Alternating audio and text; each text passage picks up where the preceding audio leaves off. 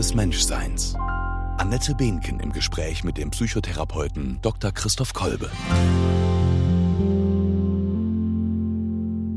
Wir begrüßen Sie herzlich zur sechsten Folge der Fragen des Menschseins. Und wir beschäftigen uns heute mit der Frage Wahrheit. Wie ist es möglich, wahrhaftig zu leben? Wir sitzen hier wieder zu zweit. Dr. Christoph Kolbe, psychologischer Psychotherapeut, Existenzanalytiker und Präsident der Internationalen Gesellschaft für Logotherapie und Existenzanalyse. Und ich bin Annette Behnken, Theologin und Studienleiterin an der Evangelischen Akademie Locum. Und wie immer sitzen wir wieder im Überwegs, diesem inspirierenden Co-Lab, an dem, ja, ein Ort, in dem kreative Dinge in Gang gebracht werden, Neues erfunden wird, Workshops stattfinden. Ein ganz wunderschöner, inspirierender Ort, an dem wir hier wieder sein dürfen. Ja, Christoph, da haben wir uns was vorgenommen, ne? Wahrheit. Das ist ja schon mal ein ganz schöner Brocken und Wahrhaftigkeit. Ich glaube, wir müssen uns erstmal ein bisschen mit der Wahrheit beschäftigen, um in das Thema einzusteigen und zu wissen, Worüber reden wir hier eigentlich? Da springen ja sofort so Assoziationen an Fake News und alternative Fakten und also Dinge, die uns seit einigen Jahren beschäftigen, an. Also worüber reden wir, wenn wir über Wahrheit reden? Tja, du hast recht. Eine riesige Frage.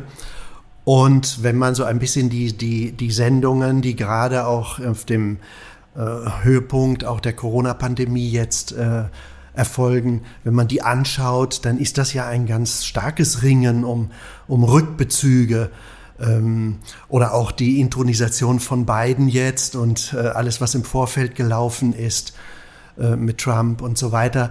Also da ist ja eine ganz große äh, Frage nach Wahrheit was ist denn überhaupt Wahrheit? Lässt sich Wahrheit beliebig neu definieren, etwas unterschiedlich auslegen und so weiter? Also von daher scheint das gar nicht so schwer, äh, gar nicht so leicht zu sein, äh, über Wahrheit zu reden, also sehr schwer im Grunde, auch wenn man die vielen Ebenen, die ein Wahrheitsbegriff haben kann, zum Beispiel bedenkt. Dabei klingt es ja eigentlich, also klar, Philosophie, geschichtlich kann man wahrscheinlich ganz viel dazu sagen, ähm, aber eigentlich klingt es ja einfach. Ne? Wahrheit ist, wenn ein Sachverhalt stimmt. Wenn ich sage, 3 plus 3 ist 6, ist das wahr. Wenn ich sage, der Kaffee in dieser Tasse ist heiß, ist das wahr. Das klingt ja eigentlich ganz simpel. Ne? Ja, genau. Zugleich hat die Wahrheit so unendlich viele Dimensionen. Und das sehen wir ja jetzt auch gerade an dieser Corona-Thematik, dass es äh, epidemiologische, virologische, aber auch juristische, psychologische und so weiter ähm, Perspektiven auf die Wahrheit gibt. Ähm, also nehme ich mal den Satz, Umarmungen sind schlecht. ne, das ist jetzt in Corona-Zeiten virologisch wahrscheinlich ein Satz, der wahr ist. Psychologisch ist er aber eher nicht wahr. Also was ist jetzt eigentlich Wahrheit? Ja, in dem, was du fragst, das ist sehr interessant, ähm, spiegeln sich ja auch im Grunde äh, zwei, zwei Fragen, kommt mir vor. Die erste Frage überhaupt, dass wir klären, noch mal ein bisschen klären müssten, welche Ebenen be betreffen ähm, die Aussagen von Wahrheit.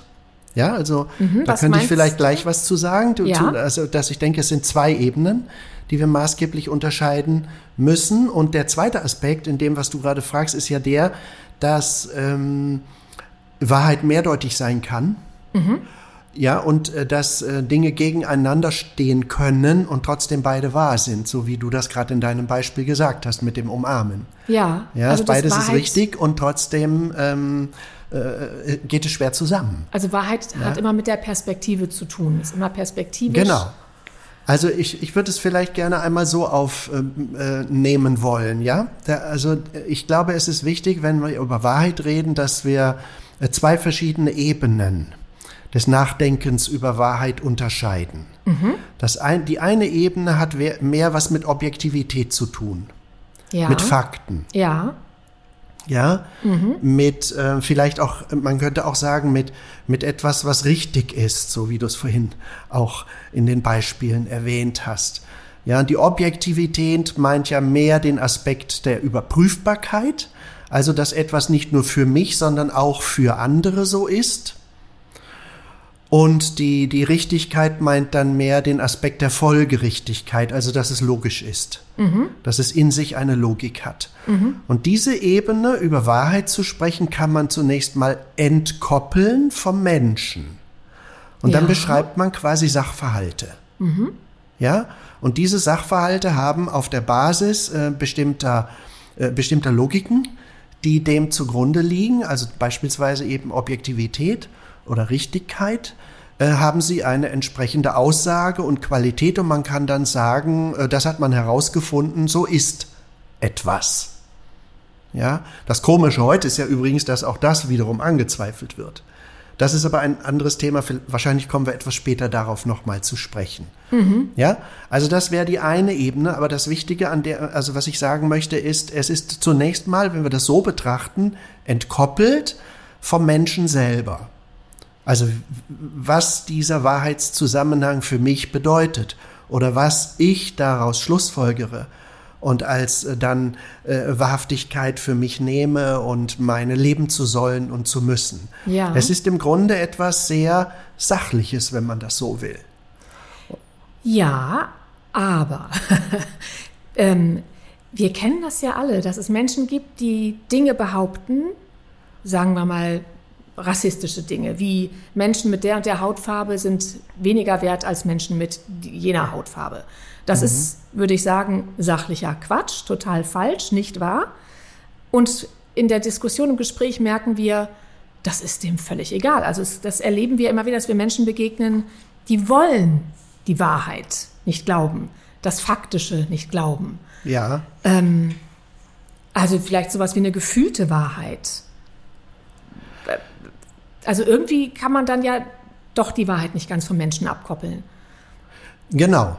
Das ist äh, richtig. Und deswegen, das wäre die zweite Ebene. Die zweite Ebene ist, dass die Wahrheitsfrage letztlich, wenn in, in dem Moment, wo es den Menschen betrifft, und eigentlich kann man nichts vom Menschen lösen, sogar mhm. unser Nachdenken darüber hat immer wieder zu tun, dass wir uns vergewissern müssen, aber was bedeutet das denn für uns? Eine Politik stellt sich die Frage, wie äh, müssen Beschlüsse gefasst werden für Menschen vor dem Hintergrund von bestimmten Tatsachen die man in sich auch noch mal ein wenig diskutieren kann, aber die doch einen breiten Konsens wiederum gleichzeitig auch haben. Also das heißt, unter einer existenziellen Perspektive verschiebt sich die Frage dieser sogenannten Objektivität nochmal. Ja. Und sie rutscht hinüber in eine andere Ebene, nämlich die Frage, was bedeutet diese Tatsache für mich? Mhm. Was, äh, in welcher Intention steht die Frage nach einer Wahrheit? Mhm.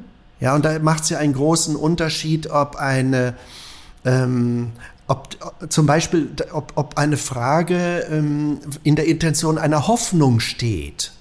Ja, ja, was sagst du mir über eine mögliche Diagnose einer Erkrankung?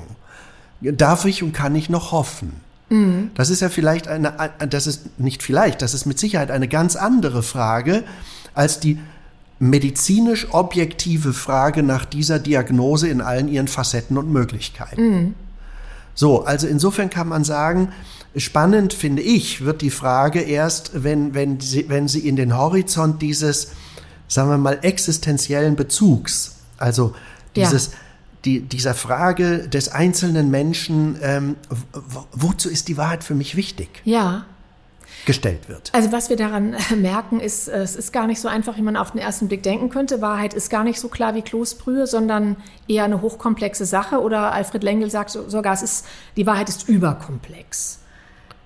Ja, ja. Das macht es schwierig, ne? Das, das ähm, soll ja auch aussagen, dass äh, unendlich viele Ebenen, ähm, also das Wahrheit unendlich, also nicht unendlich, aber sehr, sehr viele Ebenen enthalten kann. Ja. Wir können ein und denselben Sachverhalt, das hast du ja eben schon angedeutet, aus einer juristischen Perspektive betrachten. Wir können das aus einer medizinischen Perspektive betrachten, aus einer äh, wirtschaftlichen Perspektive, aus einer psychologischen Perspektive, aus einer soziologischen Perspektive und werden in der äh, in den Antworten auf diese, auf diese Fragestellung immer zu ganz anderen Aspekten und möglicherweise auch sich gegenseitig widersprechenden mhm. Aspekten mhm. kommen. Und die sind alle wahr. Mhm. Und ja, und für uns können wir ja vielleicht erstmal so festhalten, ähm, als hilfreiche Erkenntnis, die Wahrheit hat diese beiden Dimensionen, die objektive Ebene, aber auch eine existenzielle Ebene, die damit zu tun hat, was bedeutet diese Wahrheit mhm. für mich, mhm. für meine Existenz. Jetzt wollen wir ja die, der Frage nachgehen, ähm, wie ist es möglich, wahrhaftig zu leben? Ja. Ähm, Wahrhaftigkeit ist ja auch, auch kein kleines Wort. Ähm, und ich frage mich, haben Wahrheit und Wahrhaftigkeit, wo, wo treffen die sich? Oder sind das zwei völlig unterschiedliche Begriffe? Naja, die, das, ähm, die Frage nach der Wahrhaftigkeit, die zielt ja mehr auf die, auf die Lebensgestalt des Menschen. Mhm. Nämlich, wie lebe ich mein Leben, so dass ich vor mir selbst ähm, in den Spiegel schauen kann. Dass ich vor mir selbst bestehen kann. Ja. Dass ich ähm, nicht schuldig werde, dass ich Ja sagen kann zu dem, was ich lebe und wie ich lebe. Darum geht es, glaube ich, in der Wahrhaftigkeit. Also ja. wie bleibe ich in der Situation, ein Mensch, äh, der, diese, der mit, mit dieser Situation, und das wird ja, ähm, ja sehr spannend auch im Hinblick auf Beziehungen, mhm. äh, wie ich in der Beziehung, in der ich gerade stehe und lebe, äh, ein wahrhaftiges Leben führe. Ja, ähm, Wikipedia sagt, habe ich mal nachgeguckt, ne? Äh, Wahrhaftigkeit ist eine Denkhaltung, die das Streben nach Wahrheit beinhaltet. Ja. Denkhaltung, reicht das aus, um Wahrhaftigkeit, das Streben nach Wahrhaftigkeit ja, ich würde vielleicht, nun habe ich mir das gerade nicht angeschaut, aber ähm, ich kann da gut mit, aber ähm, vielleicht sollte man nicht nur von Denkhaltung sprechen. Das wäre für mich existenziell gesehen ein bisschen zu wenig. Ja, ne? Da stehen, glaube ich, schon auch erkenntnismäßige Dinge hinter, aber im Grunde geht es, glaube ich, um mehr, dass ich mit meiner Haltung mein Sein verantworte, mhm. mein Leben verantworte. Also für mich ist das Wahrhaftigkeit. Es geht mehr in Richtung wirklich innere Haltung, nicht nur kognitiv. Ja, genau, als ganzer, als ganzer Mensch im Grunde. Mhm. Ja, so dass ich ähm, im Grunde merke, dazu kann ich Ja sagen. Da, da, und, und, und auch wenn ein anderer mich fragt dazu, dann habe ich gute Gründe, äh, weshalb ich das so oder so gesagt habe. Ja. V vielleicht sollte man ähm, Folgendes mal trennen. Das eine ist ja die, die was ist Wahrheit? Ja. Und, und wir haben bisher ja gesagt, äh, Wahrheit an sich ist schwer, äh, ist schwer ähm, äh, zu fassen, weil sie so komplex ist und weil sie so viele verschiedene Ebenen hat. Aber immerhin könnte man diese Ebenen thematisieren. Und das hilft uns auch, dass wir durch die Ebenen klare Bezugsnamen haben. Und deswegen kann man schon vor dem Hintergrund der Ebenen sagen, das ist jetzt gesichert erkannt worden und darauf kann man sich beziehen. Und wenn das nicht anerkannt wird, dann ähm, leugnet man etwas. Ja, und hat das, ähm, hat scheinbar nicht die Möglichkeit und Fähigkeit, das wahrzuhaben. Mhm. Das ist der eine Gedanke. Ähm, was Wahrheit ist, ist letztlich aber von uns allen immer nur in einer Annäherung zu erkennen. Und deswegen kann man die Erkenntnis von Wahrheit und die Wahrheit an sich trennen. Mhm. Das heißt, vielleicht hilft es, wenn man sagt, es gibt eine Wahrheit, vielleicht Vielleicht gibt es sogar eine absolute Wahrheit, die aber keiner von uns kennt mhm. und kennen kann, weil der Zugang im Ringen um Wahrheit und im, in der Erkenntnis von Wahrheit immer nur ein individueller und subjektiver ist. Ja. Mhm. Und deswegen kann man eigentlich äh, äh, diese, über diese Ausschnitte, in der wir auf das schauen, auf Phänomene schauen, ähm, die wir für wahr halten, ähm, diese kann man miteinander in einen Diskurs bringen, in einen, in einen Dialog bringen, in einen Prozess bringen. Und dieser Prozess erweitert uns dann häufig im Blickwinkel, so dass wir im Grunde mehr ähm, Ausschnitte im Zugang auf diese Wahrheit erkennen können. So verstehe ich das für mich. Mhm. Ja, das finde ich interessant, weil ich auch merke, wenn wir hier sprechen und ich mir meine Fragen überlege, bin ich auch nicht, also gehe ich ja auch von dem aus, wo es mich irgendwie betrifft. Und ähm, diesen Wunsch wahrhaftig zu leben, ähm, den kann ich gut nachvollziehen. Da würde ich sagen, das ist auch mein Wunsch. Und zugleich habe ich da manchmal so ein leises oder auch manchmal auch gar nicht so leises Unbehagen, wenn ich mich frage, was ist das eigentlich für ein Wunsch? Also gerade wenn ich merke, ich erreiche das nicht, ich leide darunter, vielleicht nicht so wahrhaftig zu sein, wie ich möchte, dann frage ich mich manchmal auch, ist das nicht auch so eine Luxusfrage eines europäischen Selbstverwirklichungsmilieus? Oder ist das eine ganz grundanthropologische Frage? Also jemand, der wirklich ganz konkret um seine Existenz vielleicht auch ganz anders kämpfen muss, als wir das hier in unserem ähm, ja auch sehr bequemen Leben müssen. Fragt der sich das auch oder die oder würde ja oder ist das eben eine Frage, die nur eine bestimmte ja eine Luxusfrage ist? Also äh, spontan jetzt hätte ich immer gesagt, es ist eine grundlegende menschliche Frage. Ich wäre jetzt bisher nicht auf die Idee gekommen, sie in den Luxus, in das Luxussegment zu nehmen. Ja. So nach dem Motto Wahrhaftigkeit ist dann das, ähm, was ich auch noch mache, wenn alles andere schon erledigt ist. Ja, so ein bisschen denke ich Ja? manchmal, ob es so vielleicht sein könnte. Aber, Aber und wie, wie kommst du darauf? äh, ja, es- weil ich manchmal denke, dorthin? also was haben wir auch für eine Zeit, uns mit diesen Fragen zu beschäftigen? Ob ich jetzt wahrhaftig bin oder nicht? Wahrscheinlich hast du recht, aber manchmal denke ich, sind das nicht Fragen, für die man auch Zeit braucht und, und irgendwie eine Ah, ne? okay. Ja Ähm, gut, das kann ich verstehen, dass man Zeit braucht, dass man vielleicht auch ähm, manchmal einen Abstand braucht vom Alltag, um sich auch über diese Fragen zu beschäftigen. Aber wenn ich jetzt äh, zurückdenke an, an, an Menschen, die auch vor uns gelebt haben, vielleicht unter sehr ähm, schweren Bedingungen oder nehmen wir ähm, Menschen, die sich für Menschenrechte einsetzen oder auch für äh, politische Ideen und Ideale einsetzen und da hochgradig äh, ähm, Bedrängnisse in Kauf nehmen, weil sie sich mit einem System anlegen, einem Staat anlegen, möglicherweise ihr Leben da äh, zu aufs Spiel setzen, dann glaube ich, hätte ich das immer so verstanden, dass die sehr ähm, stark für sich um Wahrhaftigkeit eines politischen Selbstverständnisses und einer politischen Verantwortung ringen. Und das ist ja dann beileibe keine Luxusfrage, äh, sondern denen geht es ja an, an, an, an ähm, ans Leben, an Ja. den Kragen, Ja. wenn sie im Grunde dafür einstehen. Ja, so verstanden ist es wahrscheinlich Oder als was evangelische Theologin Luther, der dann gesagt hat, hier stehe ich und kann nicht anders. Das ist ja, Ja. auch sowas, ja? Ja. Da sagt dann einer, und wenn es mich das Leben kostet, ich ähm, bin jetzt von diesen Ideen überzeugt, Ja. äh, von denen ich nicht bereit bin abzurücken. Ja. Also so hätte ich es verstanden. Ja, so verstehe ich das dann auch gut als etwas Grundanthropologisches. Dem Mhm. Ja. kann ich gut folgen. Oder nehmen wir ein anderes Beispiel in der Partnerschaft. Soll man sich alles sagen? Ja. Und soll man? Ähm, Ja, ich glaube, wenn es etwas betrifft, vielleicht möchte ich so beantworten, wenn es etwas betrifft, was die, was die, was unmittelbar die Beziehung betrifft, die man miteinander lebt, glaube ich ja. ja. Weil alles, was man sich nicht mitteilt, auch wenn es schwer ist, auch wenn es etwas ist, was den anderen im ersten Schritt verletzen könnte, wenn man das nicht, sich mit, nicht mitteilt, glaube ich, ähm, entsteht darüber eine Distanz zwischen Menschen. Ja. Und diese Distanz ist dafür verantwortlich, dass eine bestimmte Ebene ähm, in Liebe ähm, sich äh, äh, einen Weg miteinander zu gehen und zu vertiefen, ähm, dass diese äh, Ebene sich verflacht und nicht vertieft. Und deswegen glaube ich, dass Wahrhaftigkeit und Wahrheit ähm, wesentlich sind für das Gelingen einer Begegnung und einer Beziehung. Ja, so würde ich es generell sagen. In, der, in, in, in, in, in Nicht-Liebesbeziehungen gilt das für mich auch, hat das aber eine Einschränkung, würde ich meinen, im Hinblick auf das, was unsere Begegnungsebene bedeutsam macht. Ja. Und dort habe ich alles zu sagen, äh, was ich glaube, diese Begegnungsebene wesentlich macht. Ja, das kann ich gut verstehen. Und ich frage mich noch, also dann könnte man ja auch sagen, wahrhaftig zu leben bedeutet so etwas wie kongruent zu sein mit meinen inneren hohen Werten oder meiner inneren Haltung und meiner äußeren Haltung, meiner Handlung. Kann man das so sagen? Oder kann, würdest du das so Ja, unterschreiben? ja.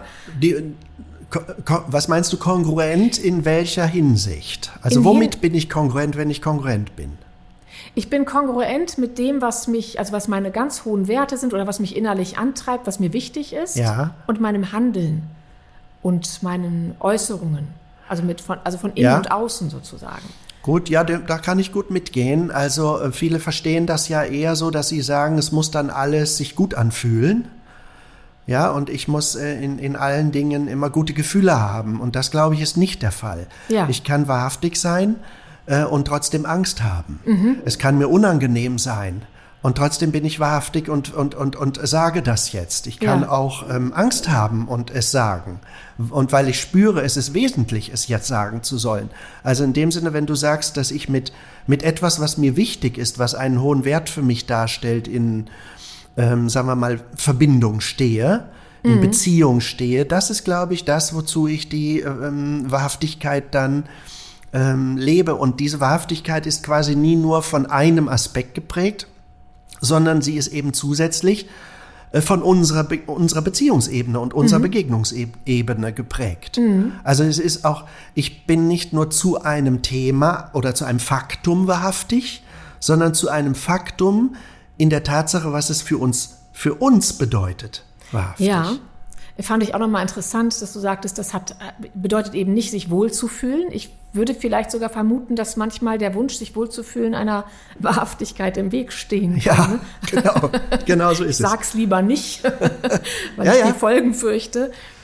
Oder ich denke manchmal so, ich würde ja sagen, so diese ganz vehementen Trump-Anhänger oder Klimakrisenleugner oder Corona-Leugner, denen würde ich unterstellen eigentlich, dass sie nicht wahrhaftig sind, aber andererseits sind sie ja vielleicht sehr kongruent mit sich selbst. Also vielleicht sind sie auf eine andere Weise eine mir etwas fremde Weise vielleicht gerade wahrhaftig. Ja, ob sie wahrhaftig sind, ist eine andere Frage, aber sie sind erst, ja, du hast recht, sie sind kongruent mit sich selbst, aber sie, sie, ich glaube, weil sie bestimmte andere Fragen, die diese Situation auch noch in sich trägt, im Grunde ausblenden. Mhm.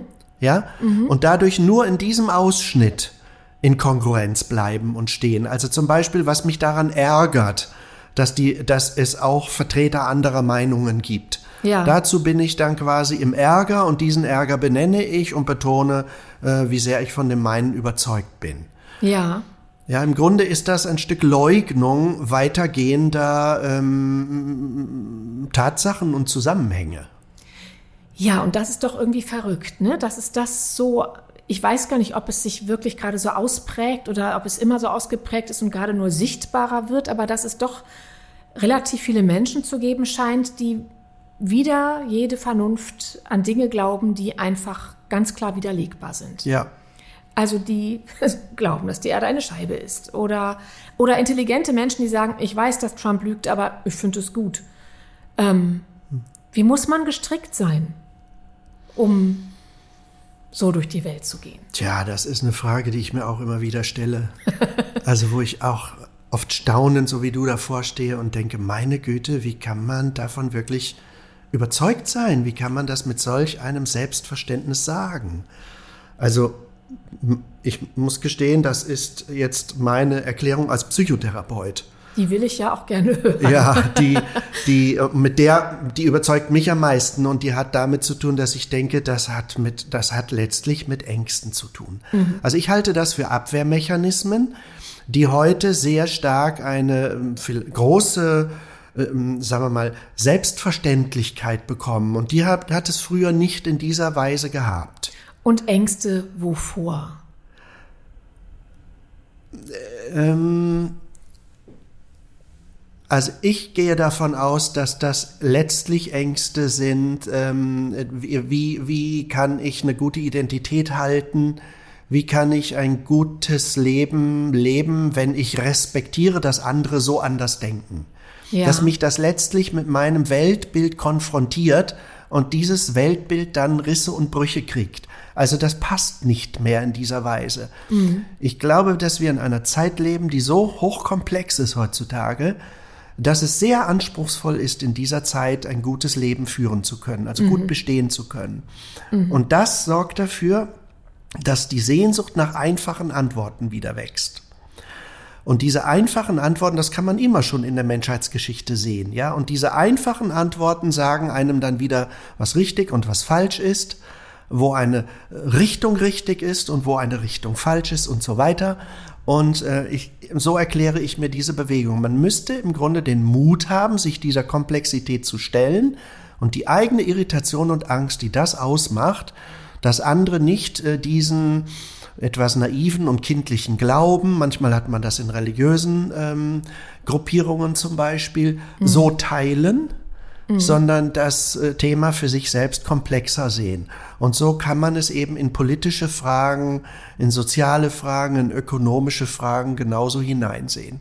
Und ich würde sagen, heute ist es salonfähiger geworden, äh, zu sagen, ähm, äh, in einem sehr subjektivistischen Sinne, zu sagen, ich sehe das eben so. Mhm. Und sich im Grunde einer weiteren Hinterfragung nicht mehr zu stellen. Ja. Ja, und deswegen hat es eine große Breitenbewegung genommen. Aber die Tatsache, warum es eine solche Breitenbewegung hat, die erkläre ich mir daher, dass viele Menschen sich überfordert fühlen mit der Komplexität, in der wir im Grunde in dieser Welt äh, diese ganzen Mehrdeutigkeiten, auf die wir treffen und so weiter, ähm, aushalten müssen. Mhm. Mhm. Okay, wenn ich jetzt nochmal versuche mit deiner Hilfe zusammenzufassen, was, also kann man das, kannst du das in einem Satz sagen, was heißt wahrhaftig leben? Also ich würde sagen, wahrhaftig zu leben heißt, ob ich das, was ich tue und sage, verantworten kann. Mhm. Und zwar vor mir selbst und vor äh, den dieser Welt, also den Gegebenheiten dieser Welt. Damit will ich durchaus zum Beispiel Phänomene wie Naturbezüge, in denen wir stehen, ja, mit einbeziehen. Ja? Leben wir ein, ein Leben, das im Grunde achtsam ist im Umgang mit, äh, mit dem anderen. Mhm. Und es sind natürlich die Menschen, äh, vor denen ich in Verantwortung stehe und ähm, respektvoll zu leben habe und mit ihnen achtsam und ja, respektvoll umzugehen habe. Und vielleicht ist es für einige Menschen auch noch dann eine spirituelle Dimension, dass sie sich fragen, äh, ja, habe ich diese Verantwortung auch vor einem größeren Ganzen. Ja. Äh, vor dem, vor dem hin ich mich reflektiere und verstehe und deshalb nicht nur aus meinen Impulsen heraus lebe oder nicht nur aus dem Augenblicksbefinden lebe, sondern aus der Verantwortung für diese Werte. Mhm.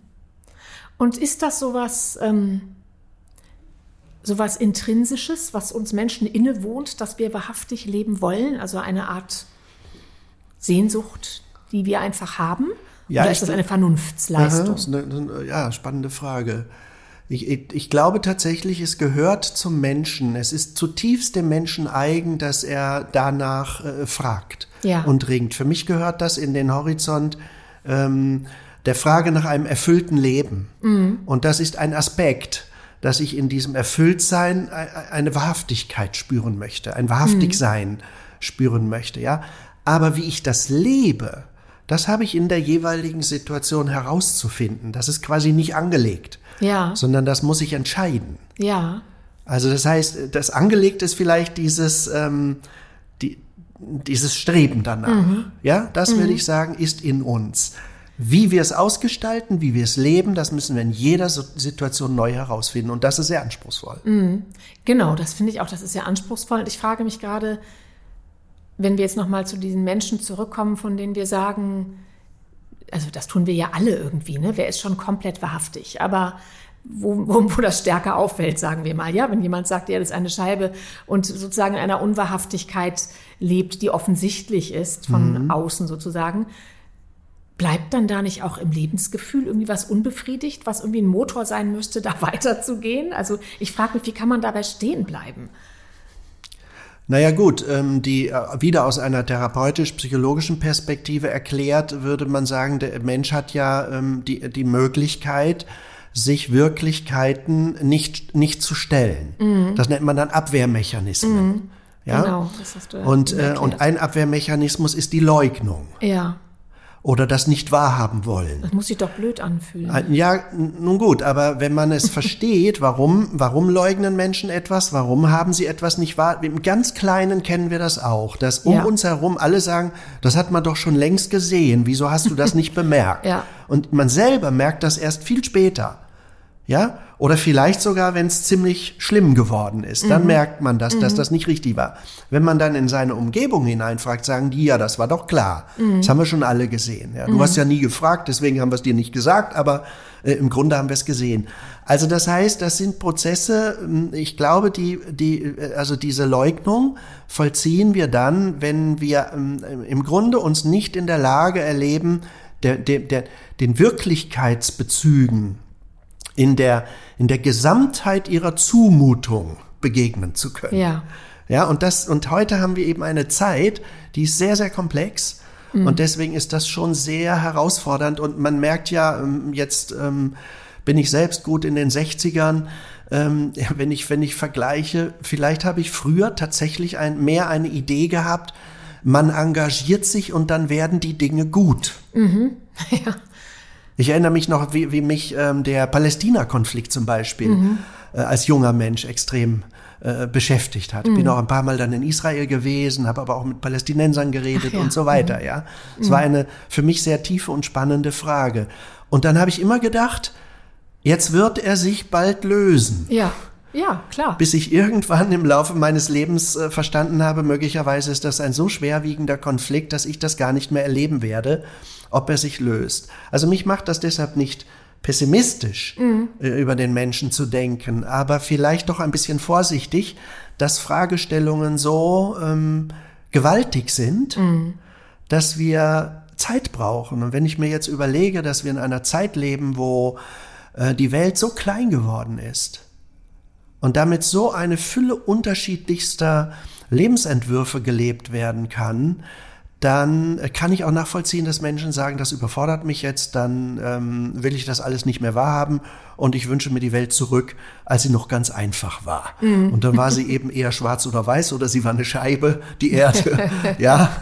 ja das oder nur ja wir leben hier und alle anderen sollen raus. Kann ich ja auf eine Weise auch verstehen. Also manchmal möchte ich das ja auch.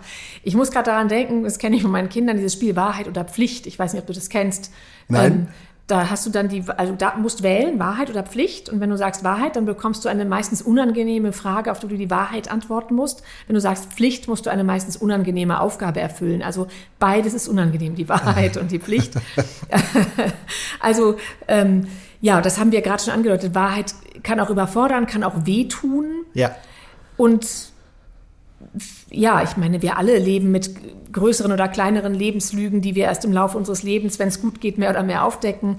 Aber manche Menschen, die man vielleicht auch kennt, da hat man den Eindruck, die leben auch in großen Lebenslügen und spielen sich und anderen permanent quasi eine Rolle vor und dahinter ist was ganz Trauriges, Kaputtes oder was auch immer. Hm. Ja, Alfred Lengle, habe ich gelesen, hat gesagt, ähm, es geht nicht in ein, also in der Psychotherapie zumindest, nicht um Bewusstmachung um jeden Preis. Manches Wissen ist im Unterbewusstsein besser aufgehoben als im Fragesturm des Bewusstseins. Das fand ich ganz interessant. Also eigentlich, wenn ich das Wort Lebenslüge höre, denke ich ja furchtbar. So kann man doch nicht leben. Aber vielleicht müssen manche Menschen so leben, oder? Wie siehst du das? Jedenfalls steht es nicht uns zu, darüber zu richten und zu urteilen. Ja. Ja. Ich glaube tatsächlich, es ist interessant, das äh, Zitat, was du jetzt bringst. Ich sage manchmal in meinen Ausbildungsgruppen, Menschen dürfen auch unglücklich sterben. Ja. ja. Weil viele haben so eine Helferidee, dass sie sagen, jemand hat ein Problem und jetzt muss ich unbedingt und zwingend ähm, dafür sorgen, dass er äh, nicht mehr unter diesem Problem leidet. Aber derjenige, der das Problem hat, der hat vielleicht stellt er sich dieser Auseinandersetzung gar nicht. Und mhm. alle Angebote, die man ihm, ihm gibt, äh, die nimmt er gar nicht an. Ja. Also insofern denke ich mal, es steht uns doch nicht zu, über einen anderen Menschen zu urteilen und ihm zu sagen, was er zu tun hat oder ja. nicht. Sondern er hat tatsächlich auch die Möglichkeit, sich einer, ähm, einer Erkenntnis zu verweigern. Ja. Mhm. Und ich glaube, wir müssen das dann respektieren. Ja. Die Frage, ob ich das für mich tolerieren muss, ja, mhm. oder ob ich dazu eine Position beziehen kann, das ist für mich eine andere. Mhm. Ich glaube, ich kann dann sagen, damit kann ich nicht leben. Oder ähm, dann können wir darüber miteinander nicht mehr sprechen. Aber es kann ja auch wiederum ähm, tatsächlich Gründe geben, dass Menschen sagen, äh, das alles ähm, auch noch wahrzunehmen, das halte ich dann nicht mehr aus, daran zerbreche ich. Ja. Ja. ja, und insofern finde ich das auch schon wundersam eingerichtet in der Seele des Menschen, dass sie diese Schutzfunktion hat, vielleicht das eine oder andere uns nicht ähm, zu mm. Bewusstsein kommen zu lassen, weil wir darüber zerbrechen würden. Dann ist Lebenslüge vielleicht auch einfach gar kein schönes Wort dafür, weil es so wertend ist, ne? Das ist ein schöner Gedanke, ja, mm. das stimmt. Das mm. stimmt. Das, das moralisiert das. Mhm. Ja. Ja. Genau. Und ich glaube, so hat jeder vielleicht für sich die, und das finde ich, das finde ich hilfreicher, für sich die Frage zu stellen, ähm, wo sitze ich einer, einem Irrtum auf? Und wenn ich den kläre, habe ich ein reicheres, ähm, ein reicheres Leben, ein mhm. tieferes Leben oder mit unserem Thema jetzt ein, ein wahrhaftigeres Leben. Mhm. Ja, ich hätte, wir waren ja gerade bei dem Zitat von Alfred Lengle, ich hätte hier noch so ein paar Zitate, die ich dir einfach mal vorlesen würde und gerne hören würde, was du dazu sagst. Okay. Ergänzt, korrigierst, was assoziierst.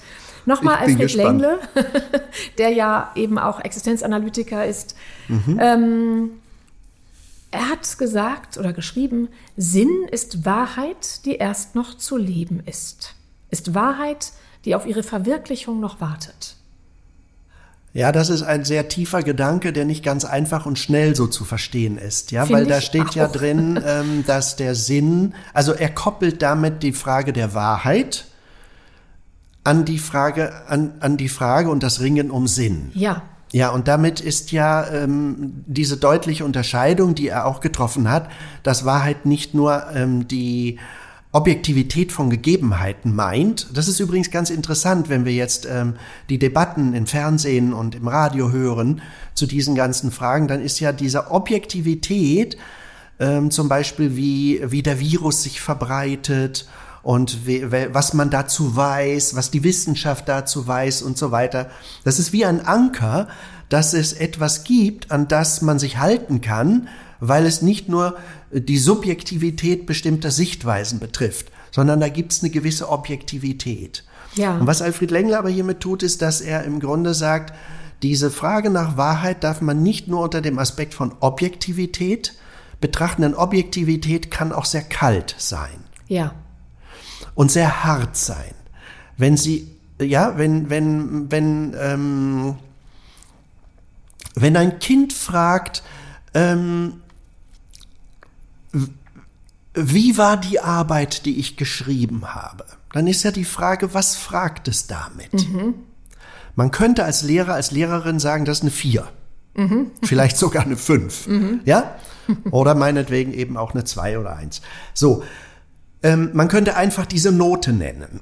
ja, Wenn man aber jetzt dieses Kind hört, wie es das fragt, dann fragt es daran, hat das Hoffnung, dass ich, habe ich Hoffnung, dass, kann ich Hoffnung haben, dass ich das kapiere? ja, mhm. Glaubst du, dass ich das kann? Und so weiter. Und dann fragt es ja mit dieser Frage nach der Note noch was ganz anderes, viel mehr. ja, Ja, als nur diese sachliche Frage, äh, ist das jetzt A oder B? So. Und deswegen glaube ich, muss die Frage nach Wahrheit herausgenommen werden aus diesem puren Sachzusammenhang. Und das ist eigentlich jetzt egal, welche Ebenen als Sachzusammenhang wir dann thematisieren. Die können auch juristisch, psychologisch und so weiter sein, ja. Und sie muss in diese Existenzialität verankert werden. Und in dem Moment, wo es um den Menschen und seinen Ringen geht, geht es immer um die Frage nach Sinn. Und deswegen koppelt er die Frage nach Wahrheit auch an die Sinnfrage. Und dieser Sinn ist erst immer noch zu leben. ja, Ja, das heißt, der liegt immer vor uns. Deswegen ist die Frage, äh, ob wir in dem, was wir sinnvoll leben, auch wahrhaftig sind. ja, Und das verknüpft er an der Stelle. ja. Finde ich einen sehr gelungenen Gedanken. Ja, finde ich auch sehr schön. Dazu passt vielleicht dieses Zitat von Max Frisch, weil du gerade sagtest, äh, wenn es zu, ob- wenn die Wahrheit mit Objektivität verwechselt wird oder nur so betrachtet wird, dann wird sie auch kalt. Von Max Frisch gibt es dieses schöne Zitat, man sollte dem anderen die Wahrheit wie einen Mantel hinhalten, dass er hineinschlüpfen kann, nicht wie ein nasses Tuch um den Kopf schlagen. Ja, genau, das ist das. Das ist das, ne? Das ist das, genau. Die Wahrheit kann auch, ähm, ja, kann auch unmenschlich sein. Ja, und dann glaube ich, äh, ist es, äh, geht es ja eigentlich mehr darum, wie helfe ich jemandem, ähm, seine Wahrhaftigkeit zu leben und zu finden. Es ist, finde ich, eine hohe Kunst, wenn man mit Menschen arbeitet. Wie sage ich einem anderen etwas, was ich sehe?